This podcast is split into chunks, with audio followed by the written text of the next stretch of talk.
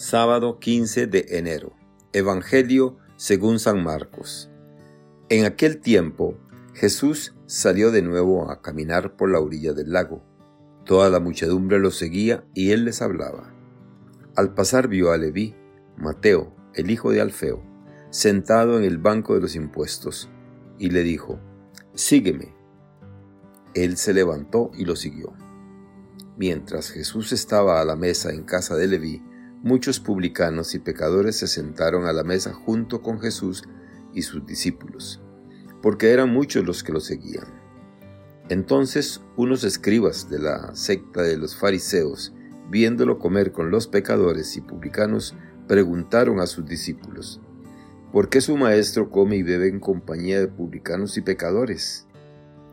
Habiendo oído esto Jesús les dijo, no son los sanos los que tienen necesidad del médico, sino los enfermos. Yo no he venido para llamar a los justos, sino a los pecadores. Palabra del Señor. Gloria a ti, Señor Jesús. Reflexión. Hermanas y hermanos, ¿cuántas veces nos hemos encontrado con este Evangelio? Sin duda es uno de los pasajes que, al leerlos, pensamos que ya los conocemos de memoria, pero no caigamos en esta tentación y dejemos que esta palabra viva, dinámica y eficaz se actualice hoy en nuestra vida. Apliquemos esta palabra a nuestra vida para que toda ella se ilumine. Aparentemente es un día más en la vida de Mateo sentado al mostrador de los impuestos, contando las monedillas, pendiente de sacar algún provecho en sus negocios y cuidando escrupulosamente sus intereses. Mateo es un publicano, recaudador de impuestos para el gobierno romano de ocupación, con ganancias injustas para su provecho personal. Es considerado por su propio pueblo como pecador, persona sin Dios, enemigo del pueblo. Pero no será un día cualquiera para Mateo. Este es el día de gracia, el día de salvación. Es el día del paso de Jesús por su vida. Y en este punto los tres evangelios sinópticos coinciden. Jesús lo vio. Jesús le dijo, Sígueme. Mateo se levantó y lo siguió. Y después de haber pasado por las orillas de la vida de este hombre, va más adentro, llega a su casa, al lugar de su descanso, donde banquetea y comparte con gente de su clase.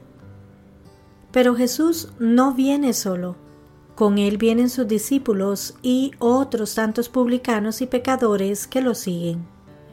Mateo abre las puertas de su casa, de su vida, invita a este banquete a los que estaban en las encrucijadas, al borde del camino, y la sala se llena de invitados.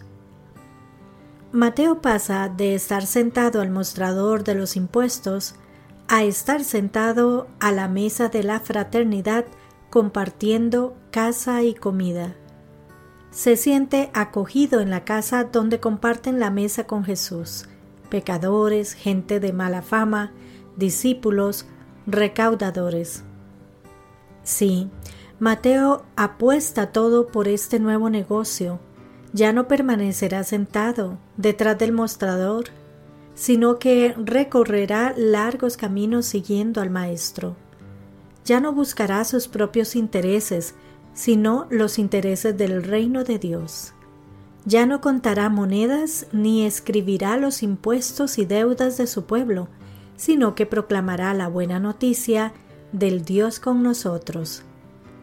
No será el solitario publicano que ofrece banquetes para llenar silencios y vacíos de su vida, sino el gozoso discípulo invitado al banquete del Cordero. Una mirada, tan solo una mirada del Señor puede hacer tanto en nosotros. Una palabra del Señor puede levantarnos de donde estamos y transformar nuestra vida?